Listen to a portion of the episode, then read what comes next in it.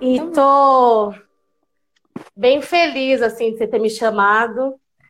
E tô aqui refletindo o quanto o quanto é potente assim quando a gente joga muita energia numa coisa, né? Porque hoje, 11 da manhã, eu falei, eu sempre assisto e acompanho os programas, né?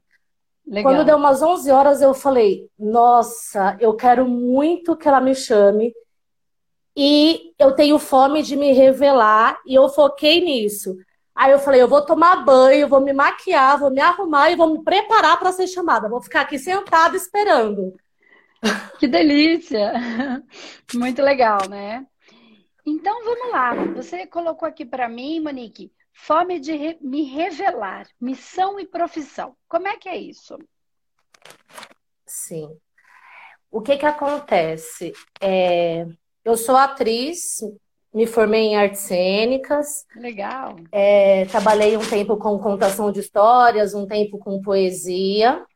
Então, sempre são áreas de muita sensibilidade, muitas coisas nesse sentido. Com certeza. O que, que acontece? É... Só que há 12 anos atrás eu perdi a minha mãe. É... Ela teve uma depressão muito profunda, decidiu morrer. Uma história muito complicada que no momento eu prefiro não entrar em tantos detalhes de como isso aconteceu, mas pela uhum. forma que eu estou falando aqui, você já entende, né? Ela decidiu morrer. Uhum. Okay. Pois é. Isso gera todo anos. um conflito. Faz 12 anos. Do... Tá. É isso. Na verdade, eu tô com 34. Então, na época, tá. eu tinha 21, ia fazer 22. E eu tinha acabado de me formar atriz. Então, o que que acontece? Eu tinha os meus irmãos pequenos na época, um tinha 13 anos e a menor tinha 4 meses de idade. Tá. Então, de lá para cá, eu sempre fico no conflito entre tentar sair de casa e cuidar da minha profissão versus me sentir culpada por abandonar meus irmãos e volto para casa do meu pai. Hum. É, que é militar, que tem um pensamento muito diferente do meu.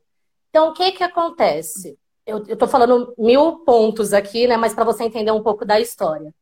E a minha família e criação é toda cristã, né? Então tem todo um dogma com perdão, com essa coisa, né? Tudo isso. Nisso tudo, eu ainda estou fazendo pós-graduação em teatro do oprimido e psicologia social. Então, minha cabeça se abre, eu tenho vontade de me rebelar ao mundo com todas as ideias grandiosas que eu tenho, mas ainda fico aqui, né, presa a todas essas questões familiares, é, dessa criação, e aí a coisa não vinga. Às vezes eu me sinto meio esquizofrênica, porque eu nem tô dentro de casa sendo esse padrão bonitinho, bela, recatada do lar, ocupando esse lugar que eu sei que não é meu. E também uhum. nem abandono, saio e vou cuidar da minha vida com as mil ideias grandiosas e artísticas que eu tenho. Isso já me gerou muita depressão, já fiquei muito tempo na cama. Depois já me gerou muitas crises de ansiedade, já fui internada com ansiedade. Aí falaram que era bipolaridade. E eu me sinto mesmo meio bipolar entre variar, uhum. tentando caber numa coisa, ou fugir, esquecer tudo e ir para outra. É só tudo isso, né? Só tudo tá. isso. Tá. Mas Vamos dentro disso entender. tudo. É, dentro disso tudo, o que mais falar. me perturba é essa questão de missão e profissão, porque para mim é muito claro assim os objetivos que eu tenho com arte, mas como hum. eles precisariam de, eu acredito, de uma boa resolução emocional dentro de mim para eu ter força de seguir, não vai. Então eu fico sempre assim, vou, faço um pouquinho, dá certo, aí eu retorno. Vou, faço um pouquinho de um projeto, dá certo e eu retorno. Eu tô sempre nessa, sabe? Tá. Legal. Deixa eu só te fazer uma pergunta. Eu tô, eu tô focando no que você trouxe para mim. Fome de revelar missão e profissão. Ok. De onde, Monique, você tira que você tem que separar as duas coisas na sua vida. Olha, vou trazer, vou clarear um pouquinho mais. Você falou, eu tenho um processo, a minha mãe faleceu, enfim, faz 12 anos, e eu tenho aí uma questão com o meu pai, uma, né, por conta do tipo, como ele, né, ser militar, mais rígido, e você mais aberta, mais livre, com um olhar um pouco diferente para a vida. É, e eu tenho que cuidar dos meus irmãos, e mas eu quero é, fazer o que eu faço com a arte, enfim, e, e seguir, né? É tudo isso que eu tenho aí, quando eu estudei toda essa parte é, do teatro do oprimido. Então, você quer a liberdade, vai estudar a opressão. Então, vamos tentar entender um pouquinho isso, né? Porque você busca essa liberdade, e aí você vai estudar a opressão. Então, vamos entender um pouco disso. É, onde é que está essa Monique oprimida? Porque se tudo é por sintonia, você não vai sintonizar nesse lugar à toa. Então, antes de ter liberdade, tem essa opressão. Mas eu quero entender uma, uma coisa anterior a isso, Flor, que acho que vai ajudar bastante gente. Eu acho que ajuda muito, porque. Mas vamos lá, vamos lá. De onde é que você tira que você tem ou que viver a sua expressão, a sua profissão, o seu teatro, ou cuidar e ficar com a sua família? Por que, que tem que ser ou uma ou outra? Por que, que você é... não pode viver o melhor dos dois mundos? Eu acredito que no momento, é... porque assim, como tem essa relação familiar de meu pai ter ficado sozinho cuidando dos meus irmãos, e eu nunca achar, por ele ser muito seco, muito frio, eu nunca achar que ele dá conta de suprir carinhosamente, afetuosamente essas questões do meu irmão. Então, de alguma dos meus irmãos. Então, de alguma forma, eu fico sempre voltando para cá. Estando aqui nessa hum. casa, inclusive agora nesse momento de pandemia, que eu tive que ficar aqui mais fechada ainda em casa, hum. estando aqui, eu não me sinto com liberdade para ser quem eu sou no máximo dessa expressão, entende? por eu ser hum. detalhes, desde falar muito alto até ver a vida de uma forma, por exemplo, mais voltada à esquerda, e meu pai ser super conservador, uma série de coisas que não batem. Então aqui eu ah. fico acabando.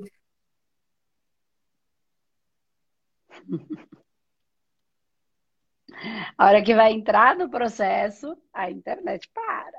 É impressionante. Vamos lá. Vamos ver se volta. Monique, a hora que vai entrar no processo, vocês percebem? A internet para. A hora que. Vamos lá, vamos ver se voltou. Voltou, vamos Legal. lá. Você percebe que a hora Legal. que vai entrar no processo a internet trava? Muito simbólico, né? É assim que acontece com a vida. É exatamente. É, assim. é muito Onde simbólico. A nossa vida trava é no energético, né? É no sinal, é, é na frequência. Então vamos lá. Ah, é bem isso. É... Enfim, eu não sei se eu respondi muito, assim, mas tem essa coisa de estando aqui, tentando contribuir como eu poderia, não é o lugar onde eu sinto liberdade para poder expressar ao máximo o que eu acredito, quem eu sou. Parece totalmente incompatível com a frequência dessa casa. Então eu precisaria sair. Mas toda vez que eu saio, eu me sinto culpada de deixá-los. Então, parece que eu nunca sinto muito paz. Nem quando eu saio, tento seguir as coisas que eu acredito, e nem quando eu fico e tento contribuir. Por isso que parece que nunca bate a coisa entre contribuir com a família versus seguir missão, que está totalmente ligada com profissão. É, eu, como se eu não sentisse paz nenhuma das duas escolhas, entende? Ok. É, o que acontece, uma coisa que me, me saltou muito aos olhos, é porque quando você fala assim, ó, é, e eu vou contextualizar, tá? É, quando você diz assim, por, pelo meu pai ser muito rígido, eu acho que ele não consegue suprir as necessidades amorosas dos meus irmãos. Primeiro, isso é só o que você acha. Isso é o que você julga. É um critério que você tem por uma necessidade que você tem. Você precisa do aperto, do contato, do abraço, da expressão corporal. Não necessariamente os seus irmãos. Essa é a sua necessidade. Então você julga que o seu pai não dá para os seus irmãos o que os seus irmãos precisam, precisam de acordo com a sua lente, com a sua necessidade.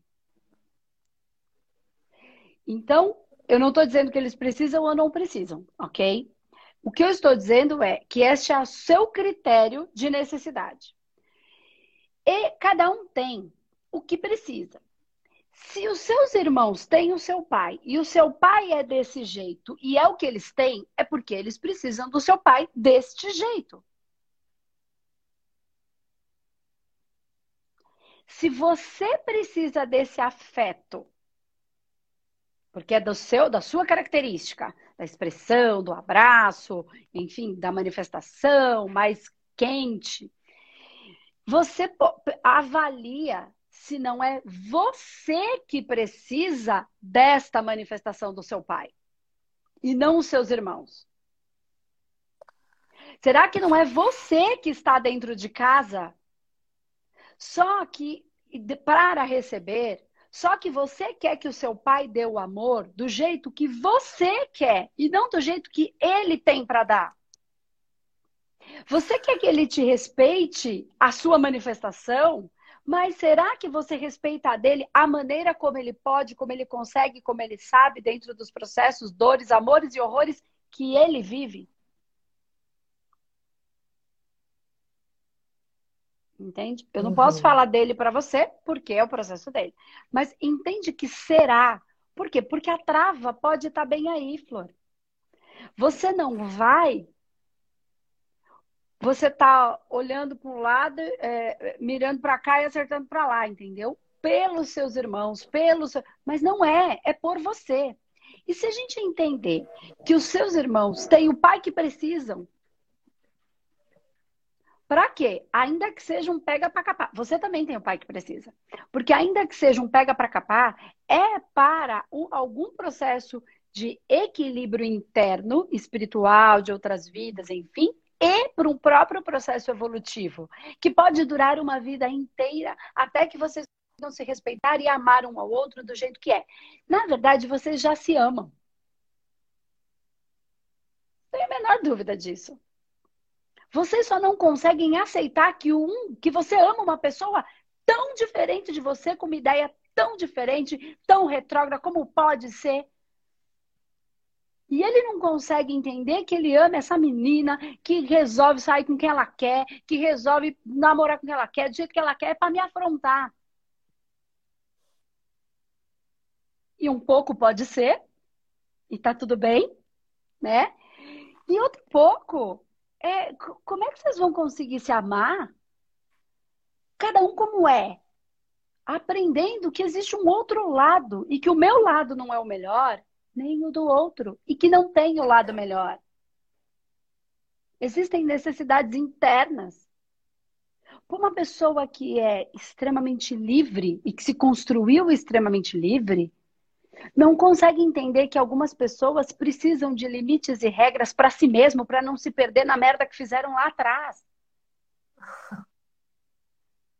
Faz muito sentido. E ele construiu as capacidades dele para não ser o High Hitler de lá. Então ele criou algumas regras em si mesmo, entendeu?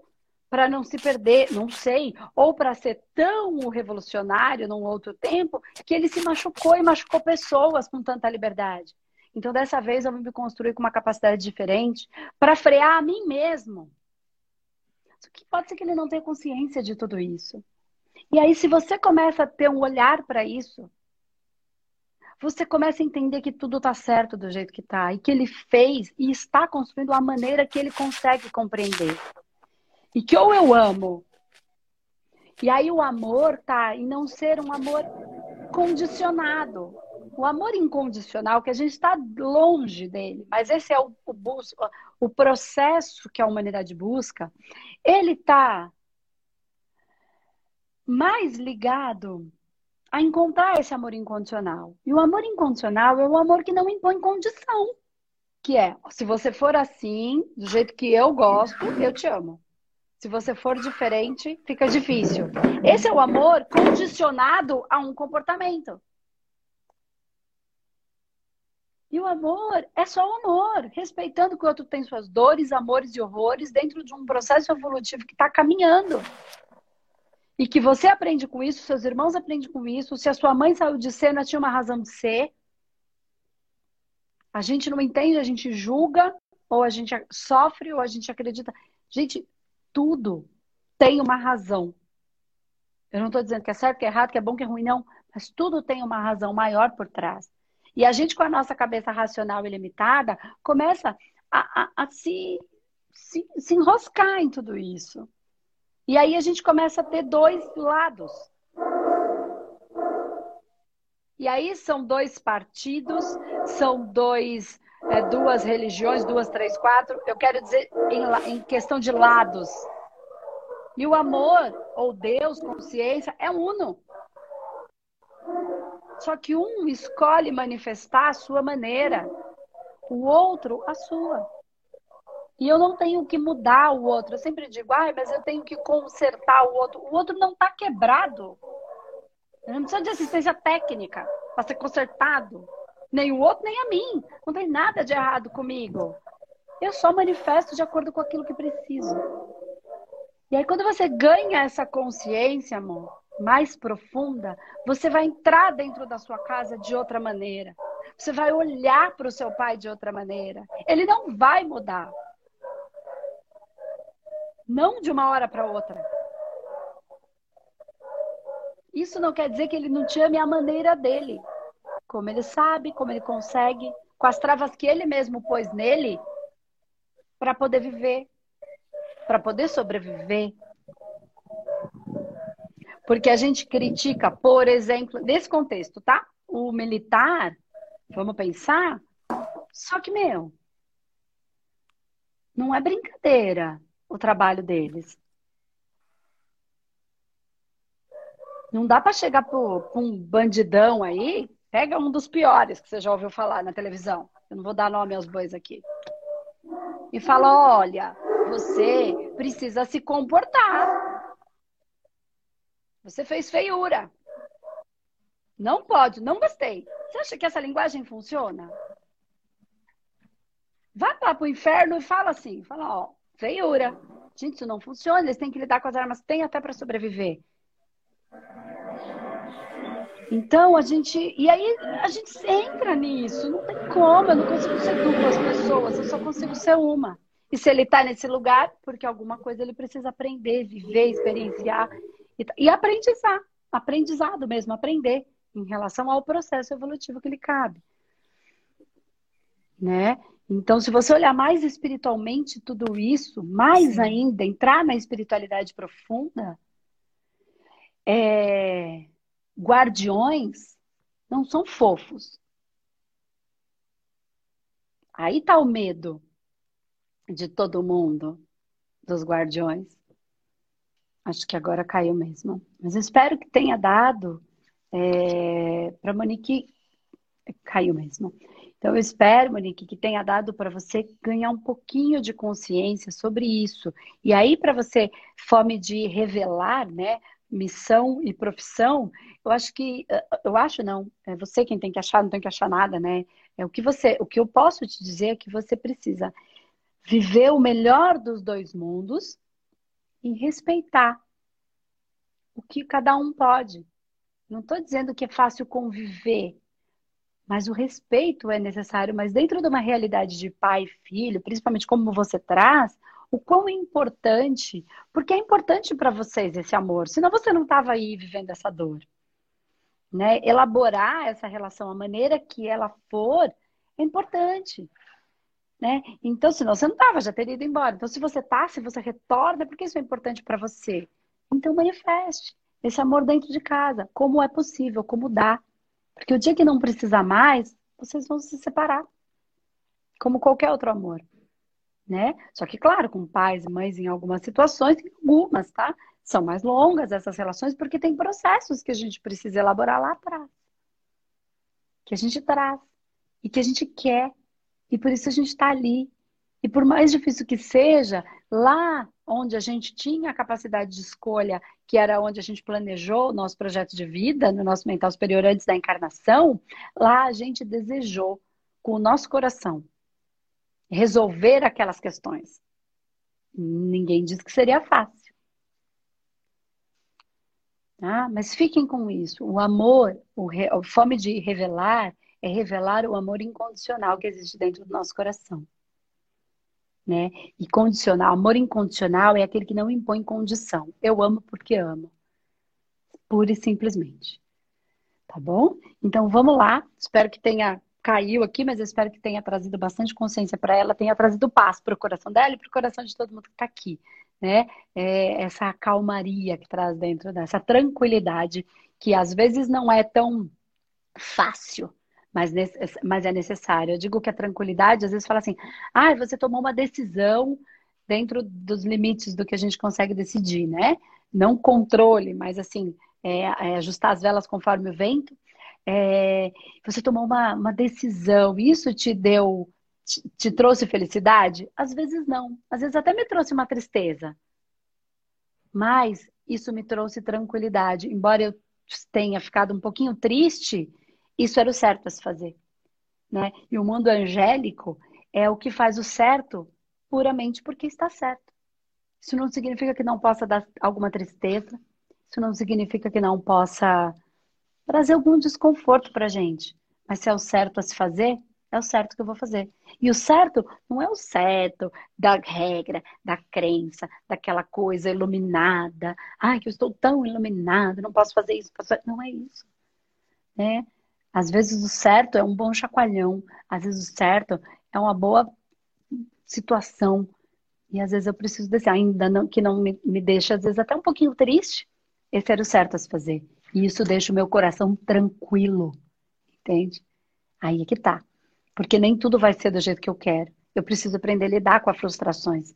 Porque a vida não é do jeito que eu quero, a vida é como é. E embora tenha aí uma ilusão de que a gente controla tudo, não é verdade. Não é verdade. A gente não controla nada. A gente tem uma boa administração.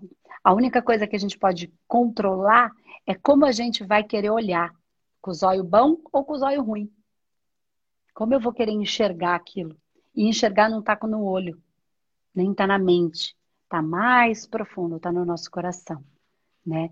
Então não é ter pensamento positivo, é ter atitudes positivas perante as situações difíceis que aparecem na minha vida.